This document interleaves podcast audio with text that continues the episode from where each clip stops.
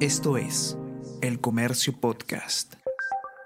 Hola a todos, ¿qué tal? ¿Cómo están? Espero que estén comenzando su día de manera excelente. Yo soy Ariana Lira y hoy tenemos que hablar de violencia escolar, porque cada día se reportan 18 casos en promedio de presuntos abusos por parte de profesores a escolares. También hay un fuerte número de reportes de abuso entre escolares, por decir bullying, entre otro tipo de violencia, y a pesar de esto, se destina menos del 1% del presupuesto del sector educación para combatir la violencia en las aulas. Vamos a conversar sobre todo esto y más a continuación.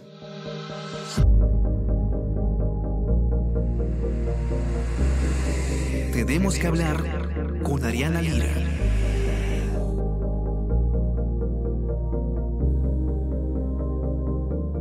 Ayer domingo se publicó en nuestra versión impresa el suplemento de S-Data, la unidad de periodismo de datos que tengo el honor de dirigir em, en nuestro suplemento del mes de noviembre, hemos eh, realizado una radiografía con data que se ha obtenido de manera a través de, pedidos de información.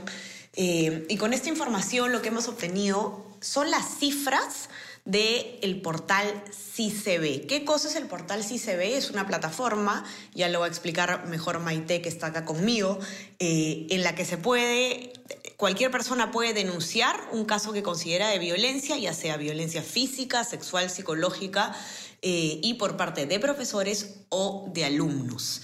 Eh, lo que hemos hecho nosotros es con la data que nos ha proporcionado el, el, el a través de un pedido de información, es eh, un poco analizar qué es lo que encontramos, ¿no? Y una de las conclusiones principales es que eh, cada día se reportan cerca de 20 casos de violencia, de presunta violencia de profesores a escolares. Aparte de, esta, eh, de este titular, de esta nota, porque el especial está conformado por tres notas, tenemos una específicamente sobre caso de abusos entre escolares, es decir, eh, el bullying o algunas formas incluso de violencia bastante más eh, alarmantes como es la violencia sexual, por ejemplo. Y una cosa que, por ejemplo, van a poder encontrar en esa nota que ya la vamos a comentar es que la gran mayoría de casos de eh, violencia entre escolares, entre compañeros de colegio, se da en la secundaria. Y por último, como decíamos también al inicio, lamentablemente el presupuesto que el sector educación asigna a prevenir justamente estos tipos de violencia es aún eh, muy bajo y representa pues una porción bastante reducida del total del, em, sector educación. Ahora, antes de conversar con Maite, yo quisiera hacer eh, unas cuantas cuestiones previas antes de comenzar a analizar ya la data en sí. Lo primero es que tenemos que contextualizar la data. Cuando eh, nosotros vemos la, curva de crecimiento de los, de los reportes, que la van a poder encontrar en nuestra web, elcomercio.pe, y también los que han podido comprar ahí en el periódico, hay eh, un aumento bastante pronunciado a partir del año 2019 eh, o casi en el año 2019 y que luego pues hay una baja en el 2020 y en el 2021 por el cierre de colegios por la pandemia y luego nuevamente hay un aumento bastante alto. Lo primero que hay que dejar claro acá es que nosotros hemos conversado con especialistas y sobre todo con el ex ministro de Educación, Daniel Alfaro, que fue uno de los grandes promotores del sistema de CICB y lo que nos explican es que eh, no necesariamente ese incremento significa que había un aumento en la violencia, en los casos de violencia en la misma proporción. ¿Por qué? Porque pues el, portal que está, el sistema que está eh, vigente desde el año 2013 se ha ido haciendo, digamos, cada vez más conocido y se ha ido, se ha ido promoviendo de mayor manera. El exministro Alfaro nos comentaba, por ejemplo, que en el año 2019 se hizo una fuerte campaña con el apoyo de UNICEF eh, para eh, fomentar el uso de esta herramienta por parte de los colegios sobre todo y además se aumentó el personal para poder eh, recibir estos, estas, estos reportes, se, se invirtió en, en, la capacidad de respuesta, digamos, y, precisamente esas acciones coinciden con este aumento, ¿no? Entonces, eh, digamos, lo que nos dejan claro los expertos es que estas curvas o estos, estos reportes, estos movimientos a lo largo del, del, tiempo no son un indicador necesariamente de movimiento de violencia, de que aumente, que baje la violencia, sino es un indicador de cuánto se está reportando y visibilizando la violencia en las escuelas. Esa es eh, la primera aclaración y la segunda que tenemos que hacer eh, desde el comienzo es que, que un colegio tenga más casos de violencia que otros, no necesariamente implica que exista más abuso en determinado colegio, como nos han comentado también los expertos con los que hemos conversado. Eh, el, mayor número de casos podría tener que ver con una mayor violencia, pero también podría tener que ver con una mejor disposición del colegio en reportar los casos y, bueno, del conocimiento en general de la comunidad educativa dentro de un colegio sobre el uso de esta herramienta o también puede responder a el número de alumnos, ¿no? Hay colegios que pueden tener más de 2.000 alumnos y... y un colegio que puede tener menos de 100 y si los dos tienen 5 casos, digamos, no es, eh, no se puede hablar de, de, un asunto equitativo al momento de medir los casos de violencia. ¿no? Entonces eso tiene que estar claro. Además, también eh, dejar por sentado aquí que desde el comercio nosotros incentivamos y fomentamos a que los colegios sigan, eh, no solamente ellos reportando los casos, sino también eh, fomentando que se puedan seguir Em, registrando en este portal. De ninguna manera estamos acá diciendo que porque un colegio tenga más casos necesariamente eh, sea eh, un ambiente más violento. Ahora sí, vamos a pasar a comentar la data. Está con nosotros Maite Siriaco, ustedes ya lo conocen bastante, últimamente es la invitada estrella del podcast, ella es una de las reporteras de ese data y eh, ella fue la que ha encontrado esta, esta información a través de un, de un pedido de transparencia que eh, es una información sumamente valiosa, que no está accesible al público, digamos, eh, a primera mano, ¿no? De primera mano, y eh, lo que ha encontrado ella son cifras bastante importantes que lo que nos muestran es un poco cuál es la radiografía actual de lo que, del tipo de violencia, sobre todo, que tienen los colegios. Maite, bienvenida, tenemos que hablar. Me gustaría que empieces un poco por contar este proceso o cómo fue que llegaste a esta data, porque me parece, eh, como es importante el fondo y los hallazgos que hemos eh, podido eh, deducir de esta información, creo que el proceso también es importante dejar en claro y sobre todo en, en, lo que es el periodismo de datos, ¿no? que es básicamente también poder mostrar al público cuáles son los métodos que utilizamos y cómo se accede a esta información importantísima. Bienvenida, Maite. Hola, Ariana, gracias. Eh, sí, em, lo que se hizo fue un pedido, en realidad varios, de acceso a la información pública al Minedu em, sobre los reportes de CICB.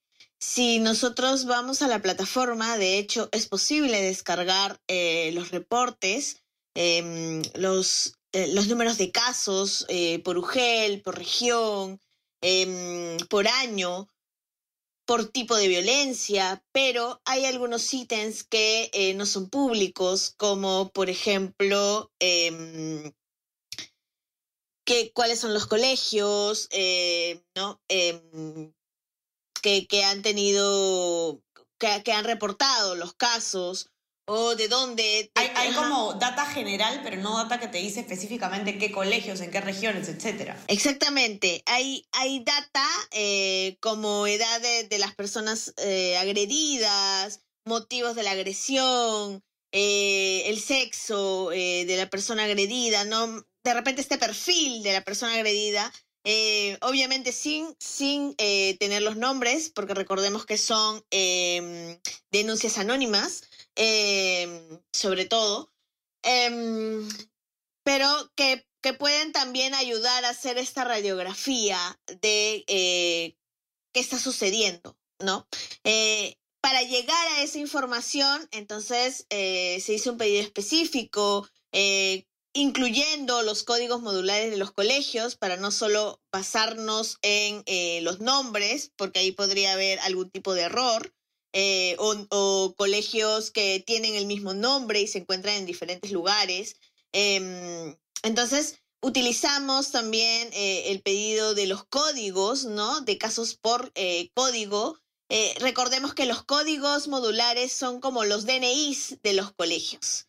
Em, y, em, y así, además, pudimos acceder a, esta información que efectivamente no es, eh, no es eh, de fácil acceso, pero eh, si es pública, todas las personas podrían pedirla, haciendo justamente, valga la redundancia, un pedido de transparencia. Así es, y, y el, el trabajo además eh, no, no ha sido solamente pedir la información, sino por supuesto, por supuesto que eh, procesarla y analizarla. Eh, quiero, quiero adelantarme a lo que igual les voy a volver a comentar al final. parte de este, de este especial de ese data incluye una, una, nota web, un especial en la web que lo que incluye es una herramienta en la que ustedes, eh, todos los que nos están escuchando, van a poder ingresar y van a poder buscar el colegio eh, público o privado de Lima, de regiones, y van a poder encontrar ahí cuántas cuántos reportes ¿no? de presuntos casos de violencia Em, ha habido en cada colegio y también pues otros datos como el estado de las denuncias, el tipo de violencia no sexual, psicológica eh, o física y, de parte de quién se ha producido, de personal educativo o de otro alumno y más. Esto lo van a poder encontrar en nuestra web elcomercio.pe. Pero em, conversemos ahora un poco sobre data específica o hallazgos específicos que se han encontrado gracias a, esta información. Y eh, podemos, conversar, eh, podemos comenzar con la, nota de portada, que la, la trabajamos Maite y yo en conjunto, es una nota que se escribe a cuatro manos. Y la gran conclusión es la cantidad de reportes que se da por día, ¿no? Porque solo en el 2023 se han reportado 18 casos de presunta violencia de profesores a escolares al día, en promedio, recordemos. Eh, esta es una cifra bastante alta, Maite. Quizás lo que podríamos eh, empezar a, Una cuestión previa antes de esto es si nos puedes comentar un poco primero qué es el CCB y cómo funciona, y luego cómo interpretas tú eh, esta, este, digamos, importante número de denuncias que se da al día, no son cada 20 en promedio. el, bueno, el CCB es eh, una herramienta creada por el Ministerio de Educación para que cualquier persona, eh, ya sea un docente, ya sea un director, ya sea un padre, ya sea una persona externa, ya sea un, un alumno incluso, pueda denunciar un abuso en las aulas. Eh, y cuando nos referimos a abusos, ahí incluimos eh, violencia sexual, violencia física y violencia psicológica, eh, cuyo agresor puede ser un miembro del colegio, o sea, personal educativo, ya sea un profesor, un, director, un auxiliar, personal administrativo o otro alumno, ¿no? Em, estos, estos reportes son, son anónimos, pero sí te pide eh, que eh, narres el caso, que además incluyas determinadas pruebas y em, cuando tú, em, tú haces este reporte, que lo puedes hacer online a través de su página, o también podrías hacerlo por teléfono a través de la línea que tienes ICB, eh, se genera un número de caso, ¿no? Y ahí empieza o debería empezar la investigación de, eh, en el CCB. Em, efectivamente, lo que hemos, lo que hemos podido ver eh, es que tanto en las agresiones entre escolares como de profesor-alumno, que es lo que has mencionado, em, las cifras han aumentado de forma considerable. Em, tenemos, de hecho, eh, que este año tenemos 4.879 presuntos abusos por parte de personal educativo eh, hacia eh, escolares, ¿no? que es la segunda cifra más alta desde que se creó el sistema en el 2013. Em, y un punto importante es, es que eh, un tercio corresponden a violencia sexual, eh, donde de hecho la mayor cantidad o el mayor número de, víctimas son, son mujeres. Em, y ahí también tenemos otro punto importante, que es que a la fecha, poco más del 50% de casos que ya deberían resolverse, el CICB te da de hecho, unas pautas para la resolución de casos, eh, según sea el tipo de violencia, es decir, eh, un proceso para violencia eh, psicológica, para violencia física, para violencia sexual. Em, y te da un, un, periodo en el que tú debes resolver ese caso. para violencia sexual son 90 días, 90 días hábiles. tenemos que un poco más de la mitad eh, ya se pasó el tiempo y aún no se han resuelto. Lo que ya habíamos mencionado antes, eh, desde ese data, ¿no? Em, que hay casos que eh, incluso no se resuelven desde 2016, 2017, es decir, casos que llevan años sin resolverse, sin que realmente se le preste atención tú mencionabas algo muy importante, que es que em, tal vez el mayor número de reportes se pueda deber, eh, como dicen los expertos, a em, que hay eh, mayor visibilidad de la herramienta, ¿no? Eh, pero sí, ahí, ahí, es importante que si tenemos esta mayor visibilidad de la herramienta, lo veamos como una oportunidad de respuesta rápida, de respuesta rápida y además transparente, ¿no? Eh, que podamos atender los casos en el tiempo, pero que además podamos atenderlos de forma adecuada, eh, de forma urgente y que podamos ser transparentes con cómo ha sido el proceso y cuál finalmente es la resolución del caso.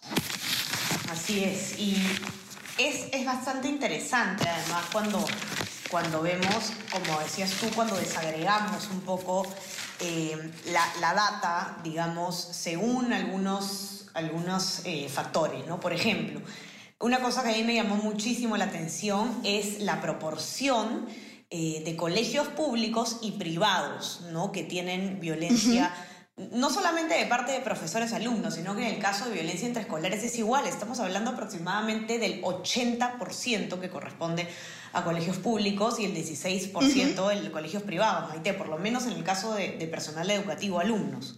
Sí, y en el, en el caso de violencia entre escolares es muy parecido, como mencionas, es eh, más o menos 73% eh, de casos son de colegios eh, públicos. Entonces, más o menos la proporción entre ambos es, muy, muy eh, similar. Em, ahí tendremos que ver qué es, qué es, lo que está sucediendo, ¿no? Eh, ¿Por qué la cantidad de casos tan elevada en los colegios eh, públicos? Es cierto que hay mayor cantidad de alumnos en colegios públicos, pero em, esta proporción es realmente este, grande. Eh, ¿no? Es eh, esta, esta diferencia que hay eh, en casos, en, en, determinada gestión, ¿no? En una gestión y otra. Así es. Ahora, miremos un poquito, hemos estado mirando lo que es abusos o presuntos abusos de parte de personal educativo, estamos hablando de trabajadores del colegio en general, hacia alumnos. Hablemos un poquito de lo que pasa, digamos, de manera horizontal en el colegio, la violencia entre escolares bullying sobre todo, pero no solamente bullying, podemos escalar también ese tipo de violencias hasta actos sexuales. Maite, ¿qué está pasando en, em, en, el, tema, por lo menos desde los números, con la violencia entre alumnos? Sí, em, de hecho, en el caso de violencia eh, entre alumnos, tenemos que solo este año eh, se han registrado 8.785 casos, es una cifra pico, es, es, una cifra, es la cifra más alta eh, desde que se creó si se ve. Em, y tenemos que 6 de cada 10 casos eh, de bullying en colegios eh, se registran, de hecho, en secundaria. Em, la mayoría de, casos corresponde a agresiones físicas, como mencionan eh, Ana Basso y Gino Alba, que, que trabajaron esta nota. Em, y, y aquí es preocupante, ¿no? La, la, cantidad de casos que eh, se han reportado. Eh, la, la, curva ha subido de una forma bastante considerable, ¿no? La cantidad de casos. Eh, de hecho, en, violencia física em, tenemos más de 23 mil casos. Perdón, en secundaria tenemos más de 23 mil casos, son casi 24 mil, son 23 mil 704 casos. Em, que es, es, de hecho el, el, nivel educativo donde se reporta más. Le sigue primaria con 12.440. Hay algo muy interesante que menciona Gabriela Reyes, la oficial de protección eh, de UNICEF, con, eh, la experta con la que pudieron hablar eh, Gino y em, y es que hay un subregistro, hay un, hay un subreporte gigante de casos en realidad, a pesar de que estamos viendo cómo Em, la, curva se eleva, ¿no? En reportes que se dan en el CCB, em, en realidad no son todos los casos, porque como mencionabas, em, esto depende mucho, ¿no? De, los, de las denuncias, de los reportes que se hagan al CCB.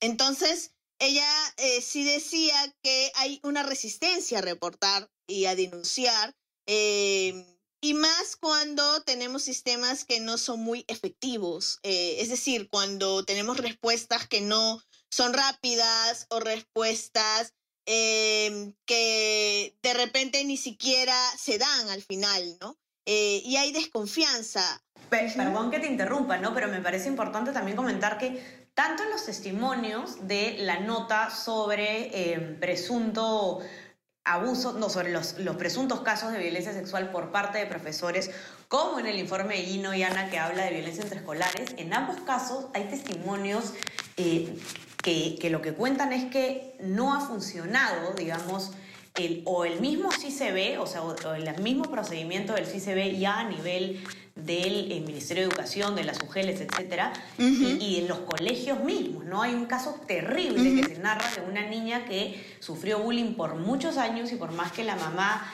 eh, murió cielo, mar y tierra, no se solucionó el caso, el colegio no lo reportó, ¿no? Entonces, hay muchas deficiencias, aún con el sistema que es un gran avance, ¿no? Pero no, y no, como nos has contado tú también, no, no siempre se supervisa que se esté cumpliendo la norma. Exactamente. Eh, es, es, importante. el CCB sí es un gran avance porque sí permite que, eh, como mencionaba, incluso un niño, un menor pueda hacer su denuncia, al menos, sí, anónimamente.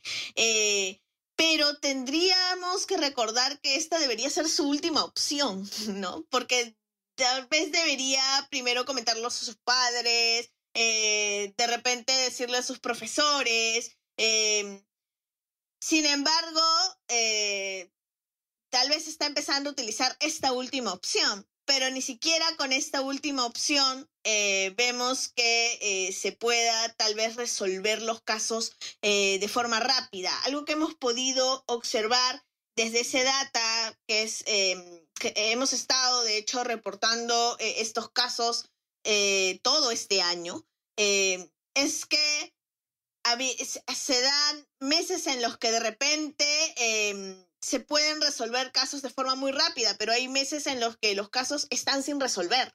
Em, entonces, no debería suceder. Los casos deberían resolverse de forma urgente, ¿no? Em, que, eh, y, los casos llegan. Por ejemplo, Agnieszka Céspedes, que es la fundadora de la Asociación Nacional de Padres de Familia ANAPEP, eh, ¿no? Ella, ella justamente menciona que recibe eh, diferentes casos en los que eh, los padres le mencionan que han tenido dificultades para poder tal vez hacer las denuncias o que no han recibido la, respuesta o que ni siquiera saben eh, en qué terminó el caso y el caso ya sale como finalizado.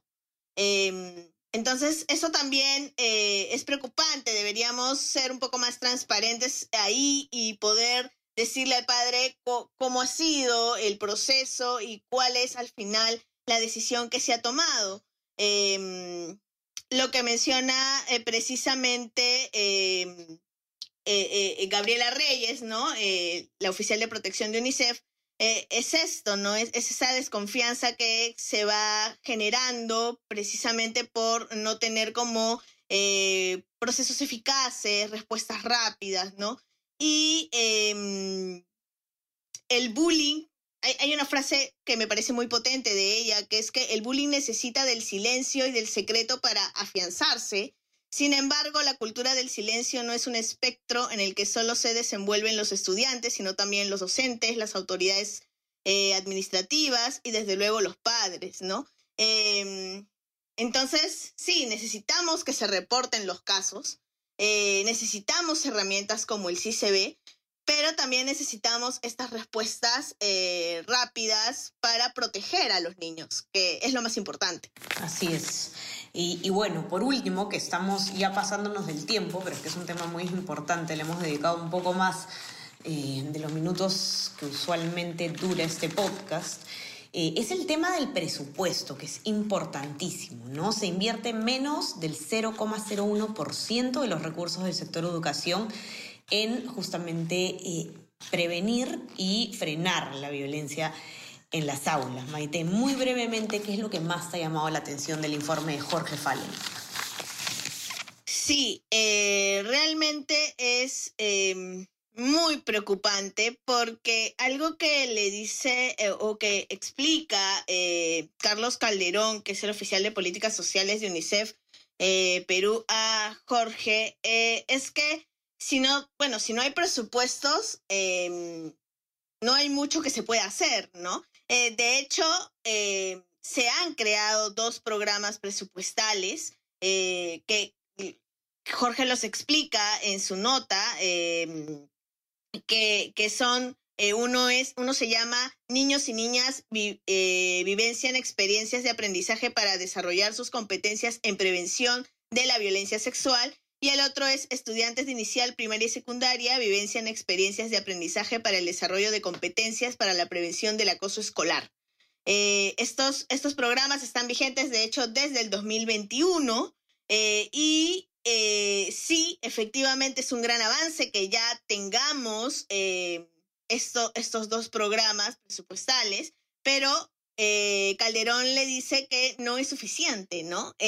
porque Em, sobre todo en el interior del país, eh, digamos que estos programas sí son una novedad de política pública, em, pero la lucha ha, estado concentrada en la atención prioritaria tal vez de madres o de parejas agredidas y no nos hemos enfocado realmente en la prevención, eh, que es donde eh, estamos invirtiendo muy poco. Ese 0,01% es muy poco eh, para casos que van aumentando cada año, ¿no? Eh, y es clave que se pueda hacer un trabajo en las escuelas. Em, además, eh, el especialista menciona que se debe asegurar también estrategias. ¿Qué te da el presupuesto? Que es algo que explica Calderón, ¿no? o sea, que se tenga un presupuesto específico para temas, por ejemplo, de prevención, es que también tengas metas, ¿no? Em, y eh, la falta de presupuesto eh, hace que no, ni siquiera tengas cómo supervisar eh, a dónde va o, la falta, esas, precisamente esas metas, ¿no? Em, y además, Jorge menciona algo muy importante que es que pese a que tenemos una cifra muy pequeñita, o sea, un presupuesto muy reducido, ¿no? Em, tanto el gobierno central como los gobiernos regionales han ejecutado a la fecha poco más de eh, la mitad del presupuesto. Es decir, ni siquiera lo estamos ejecutando. Así es, estamos ya a poquísimo de terminar el año y estamos viendo un avance solamente de la mitad. No podemos medir, por supuesto, la calidad de este avance, pero sin duda no se va a terminar de gastar, por lo menos, eh, o sería muy, eh, la verdad es que poco probable que terminen de gastar los recursos. Eh, quiero invitarlos a que puedan ustedes mismos probar la herramienta que tenemos para buscar por colegio, por región, por tipo de violencia, por periodo los casos que se han reportado ante el CICB. Esta es una información exclusiva que se ha obtenido, como les contábamos, a través de pedidos de información de Maite. Van a poder encontrar ahí eh, muchísimos datos y también dentro de ese mismo especial van a poder encontrar las notas que hemos estado comentando ahora. Si no compraste ayer el periódico, eh, no pudiste leer el suplemento impreso, no hay problema. Van a poder encontrar ahí, de hecho ya fueron publicadas las dos primeras, ayer el domingo se publicó la que tiene que ver con bullying, eh, hoy lunes se ha publicado la que tiene que ver con profesores que son denunciados ante el CICB y el día de mañana, martes, se publica la nota sobre presupuesto. Este, eh, este suplemento, además estas notas, incluyen casos, testimonios, la verdad es que bastante impactantes de eh, tanto de bullying como de abuso de profesores a alumnos. Tenemos incluso un caso de abuso sexual sumamente preocupante. Eh, quiero felicitar a los redactores de ese data que han hecho un trabajo excelente de reportaje. Ellos son Maite Siriaco, con quien estamos ahora, Gino Alba, Ana Basso y Jorge Fallen, y yo también y eh, esperemos que puedan darle un buen uso a esta herramienta y que encuentren de su interés los informes que hemos preparado. Ya este, estaremos encontrándonos nuevamente para darles las notas de seguimiento. Maite, muchísimas gracias por estar aquí y ya estamos conversando eh, para seguir trabajando entonces en, este, en estos temas que eh, sobre todo tú impulsas tanto en, el diario. No, gracias, Ariana. Ya estamos conversando entonces nuevamente el día miércoles. Que tengan un gran inicio de semana. Tenemos que hablar con Ariana Lira.